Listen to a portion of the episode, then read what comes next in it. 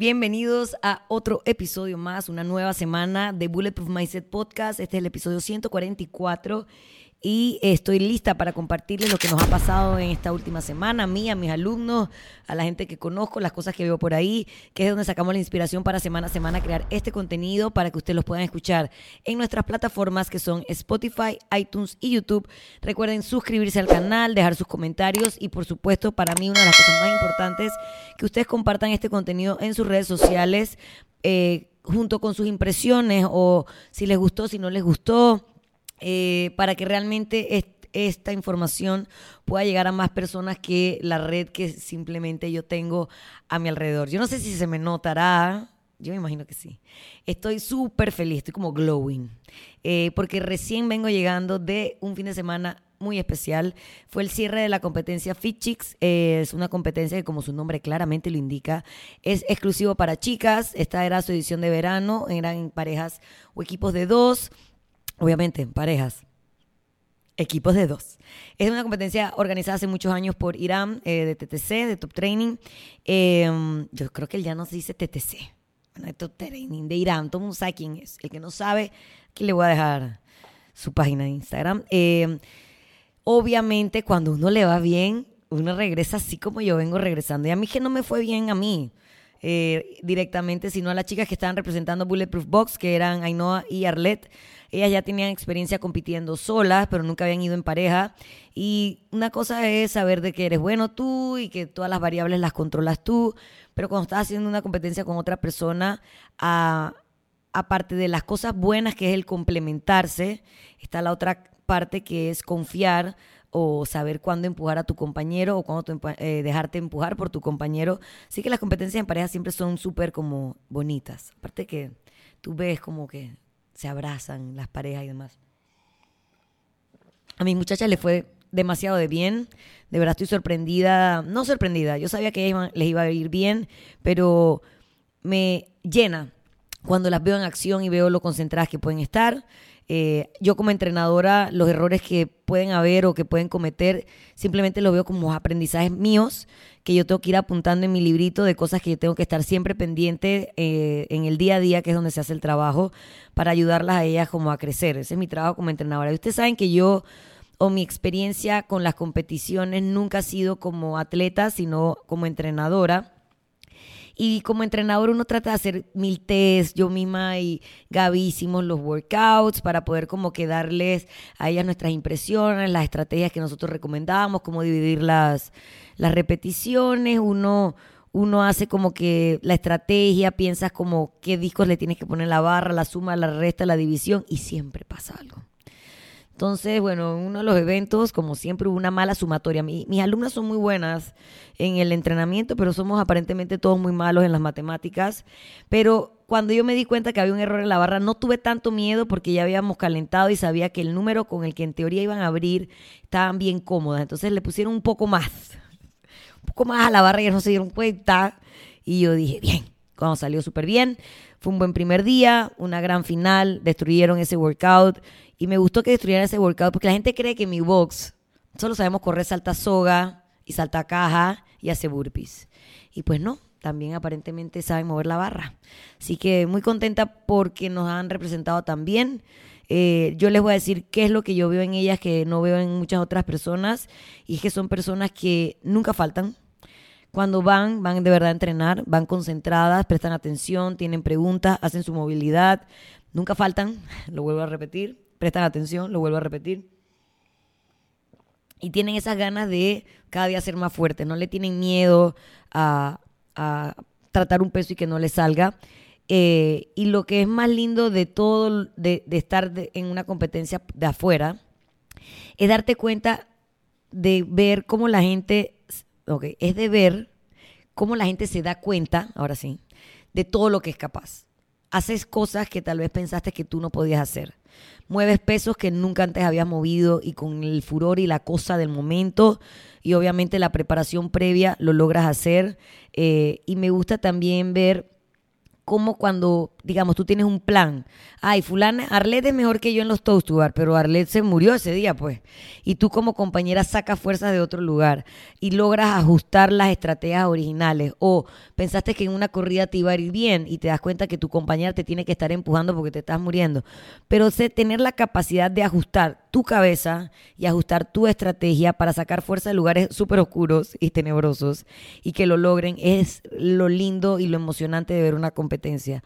También quiero felicitar, aparte de mis dos alumnas de las cuales estamos demasiado orgullosos, también de la barra del box, que es algo que me enorgullece y aunque caiga mal y suene un poco soberbio, no todo el mundo puede decir que tiene eso. Hay otros boxes que también lo tienen, eh, sin duda alguna, pero creo que eso es parte de la magia de cuando hay competencias del box, ver todo el apoyo de todos, de los que van, de los que no van, de los que hacen pancarta, de los que se ponen el suéter, de todo.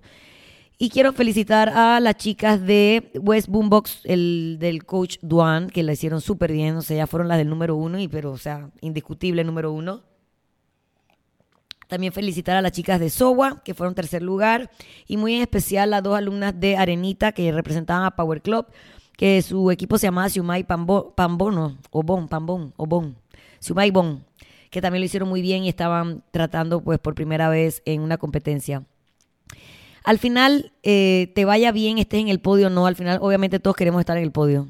Si ellas no hubieran estado en el podio, yo hubiera quedado feliz de su desempeño probablemente porque sé que le hubieran dado todo, pero no tan feliz como cuando estás parado encima de nuestros discos. Pero eh, lo que debe hacer un competidor cuando mira hacia atrás, te haya ido bien o no eh, en la experiencia, tienes que ver si tú te sientes orgulloso de todo lo que hiciste.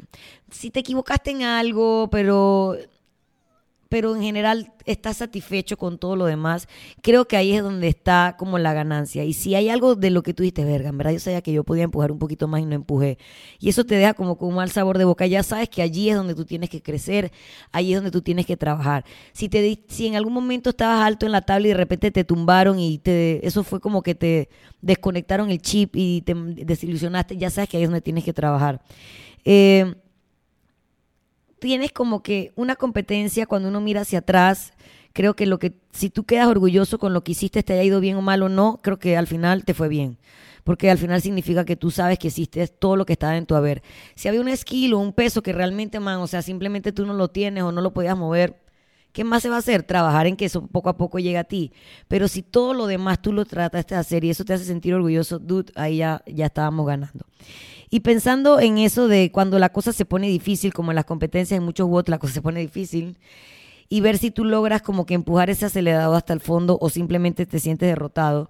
Me recordé de un stand-up de eh, Bill Burr, que es mi stand-up comedian favorito. Está muy, muy, muy reñido por Chapel, pero creo que yo soy más. hay más de mí, eh, hay más de Bill Burr en mí que de Chapel. Aparte, Chapel es como, verga, es como decir ya no sé, man, eh, no sé, man. Eh, Miguel Ángel de, en el arte y él es en eso en el stand-up el stand comedy. Yo soy la man de Bill Burr. Yo soy la man esa que hace rants, que se queja, que chilla, que grita, que está amargado. Ese soy yo. Y ese es Bill Burr. él tiene un stand-up eh, que les voy a dejar aquí. En, voy a cortar el podcast para ponerlo. Espero que no me caiga el derecho de autor. Yo no sé cómo funciona eso porque lo necesito que lo escuchen para que entiendan de qué va a tratar este podcast. New York. So I'm on a smaller plane and everything's going great. All of a sudden, out of nowhere, we hit this turbulence, just and it stops. And everybody looks around, like laughing nervously, like, oh.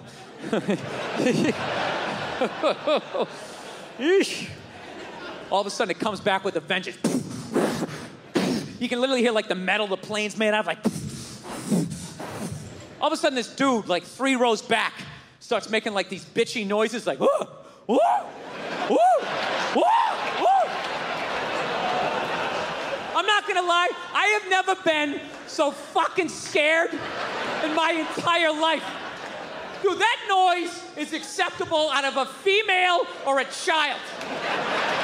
to turn around and see a 37 year old mustachioed male going, woo, woo, woo.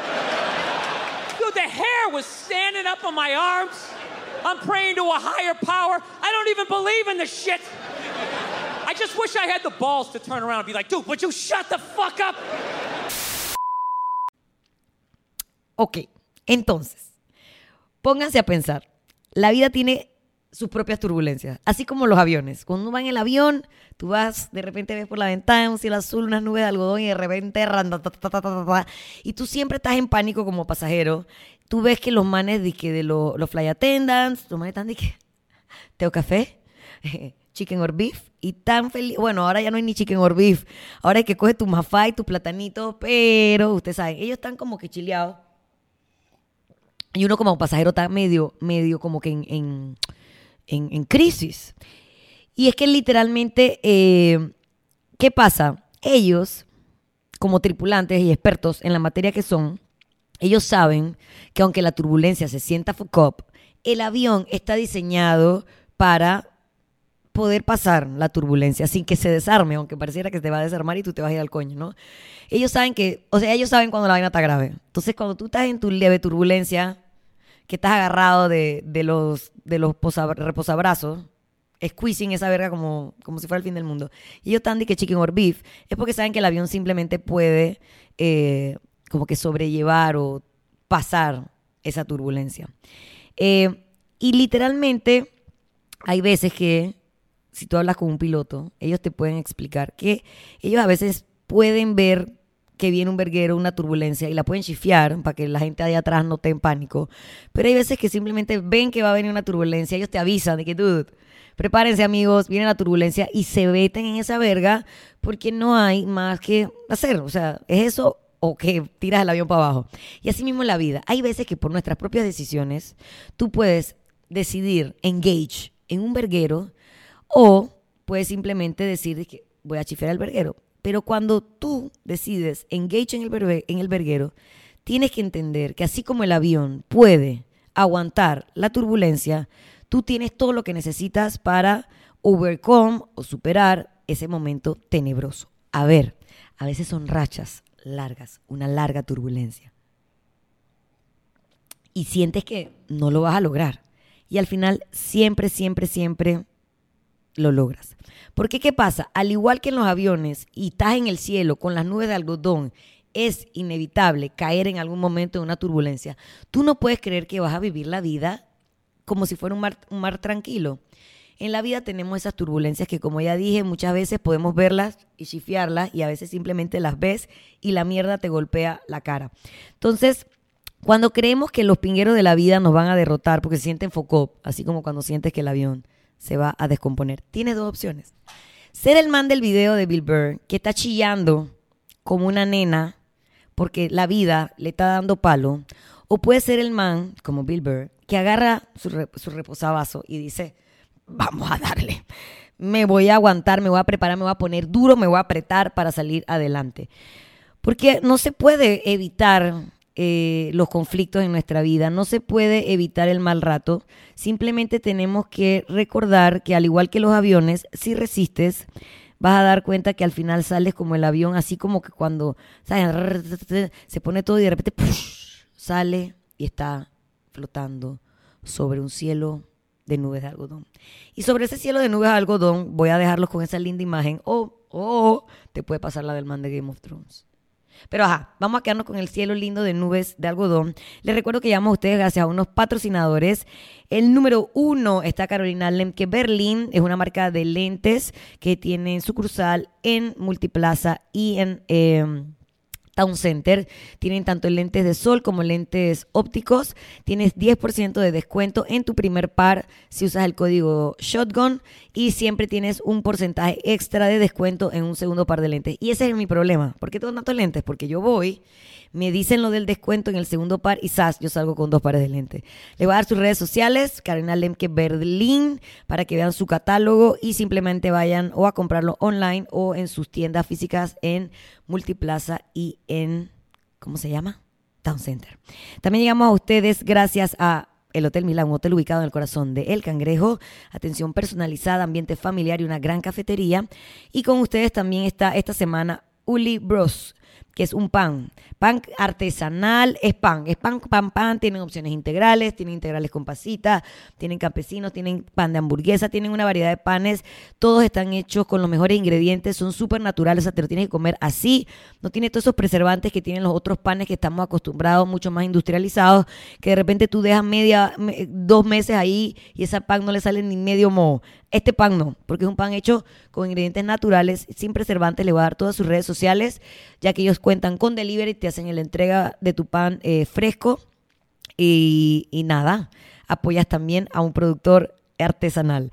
Y por último, llegamos a ustedes gracias a Mr. Fix, que es una empresa 100% panameña de productos de limpieza, tienen productos para el hogar, también tienen productos industriales que van desde cosas de limpieza de piso, superficies, platos, como también algunas cosas de eh, tema personal como jabón y demás. Así que tienen una opción que es como que tú pagas una membresía, tienen tres opciones de membresía que te pueden permitir ahorrar hasta un 25% y tú dentro de esa membresía armas como un paquete cuáles son los productos que tú quieres que te lleven a tu casa y eh, te lo pueden llevar a puerta a puerta, mes a mes, por todo un año.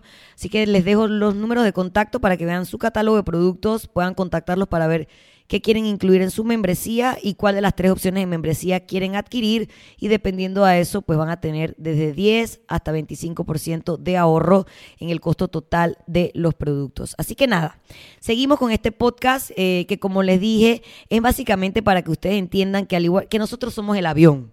Nosotros somos el avión que pasa por la turbulencia, se siente que se va a desarmar, pero en verdad no se va a desarmar y simplemente tenemos como que seguir volando seguir dándole para salir de la mierda. Como ya hemos hablado aquí, salir de la lama. Siempre, siempre, siempre, por muy larga que parezca la turbulencia, sea la del avión o la de la vida, vamos a salir de ella si tenemos como que conciencia de todas las herramientas que nosotros mismos hemos construido. Herramientas que le he dado de diferentes cosas, de diferentes temas a lo largo del podcast, ya sea herramientas de alimentación, herramientas personales de toma de decisiones, herramientas de entrenamiento, herramientas de mindset. Tienen que tener, tienen que conocerse lo suficientemente bien para que al igual que un competidor en una competencia ante algo inesperado, ante algo que no había sido planificado, tú puedas ajustar y seguir dándole para, como ya les dije, salir de esa turbulencia. Porque la verdad, verdad, verdad, verdad, que es que no hay una vida sin, sin turbulencias, no la hay. Entonces, como hay una frase muy famosa, que como que un mar tranquilo no hace un buen eh, marinero, así mismo. Si no tuviéramos esos pingueros, no sabríamos cómo nos comportamos ante las situaciones difíciles y cuando lo logramos y salimos adelante, tenemos una nueva herramienta en nuestra caja de herramientas. Así que nada, señores. Espero que les haya gustado el episodio de esta semana. Yo me voy feliz de ver cómo esos marineros, de la, mis marineras de la competencia, lograron eh, navegar ese mar complicado o esos pilotos lograron manejar esas turbulencias que les presentó la, la, competencia y estoy segura que ustedes también pueden manejar las turbulencias que la vida les pone por delante. Así que nada, nos vemos la próxima semana. Mi nombre es Paola Carballeda. Me pueden contactar en mi Instagram como arroba Paola Shotgun y nada, suscribirse en nuestras plataformas YouTube, iTunes y Spotify. Nos vemos en una semana. Chao.